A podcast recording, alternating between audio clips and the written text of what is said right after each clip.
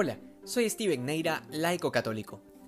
En varios momentos el Evangelio nos aclara que seremos juzgados de la misma manera en que juzgamos nosotros, o que seremos medidos con la misma medida, y esto se vuelve muy concreto en la parábola que el Señor le presenta a sus discípulos, en donde el criado que fue perdonado por su deuda impagable resulta ser incapaz para perdonar a su compañero que le debía mucho menos de lo que él debía a su Señor. La parábola nos aclara que esto desató la ira del resto y al final este hombre termina en la cárcel bajo el grito de siervo malo. En la vida espiritual hay una máxima que aunque es muy difícil, es un camino seguro de virtud y santidad. Aprender a ser exigentes con nosotros mismos e indulgentes con los demás. Lamentablemente solemos vivir al revés y así solemos ser implacables ante el error o los defectos de los demás, pero cuando se trata de nosotros siempre hay alguna excusa o una gran justificación que pretende volver aceptable y bueno el mal que hemos hecho.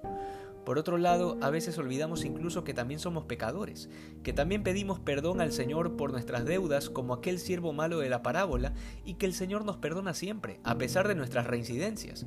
Bajo esta lógica, ¿quiénes somos nosotros para no perdonar a los demás, si Dios ha cargado con los pecados del mundo, incluyendo por supuesto los nuestros? Cuando no somos capaces de perdonar, hay ciertos detalles que pueden salir a relucir de nuestra vida, y uno de ellos es que tenemos muy poca conciencia de nosotros mismos, de nuestra vida interior y por tanto de nuestros pecados. Creemos conocernos, sencillamente porque podemos nombrar un par de características nuestras. Sin embargo, el conocimiento personal exige muchísimo más que solo eso.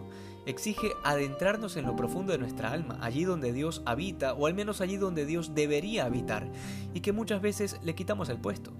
Quien se conoce y es consciente de su realidad le queda muy poco espacio para fijarse en las miserias del resto. Lo que no quiere decir que no haya que corregir, pero perdonar es un aspecto ineludible del cristiano. Y esto también implica la capacidad de saber pedir perdón. Muchas veces, cuando hemos hecho algo mal contra otro, solemos buscar las formas más impersonales de disculparnos, por mensajes o con dos o tres palabras secas, rápidas y cortantes, casi como para que no se escuchen. Esto sucede porque al pedir perdón, nuestro orgullo queda herido y nos mostramos vulnerables, sujetos al error y en muchos casos tenemos miedo de que la imagen que hemos construido ante los demás vaya cayendo en pedazos. Sin embargo, esto es un proceso normal y propio de quien aspira a la virtud de la humildad.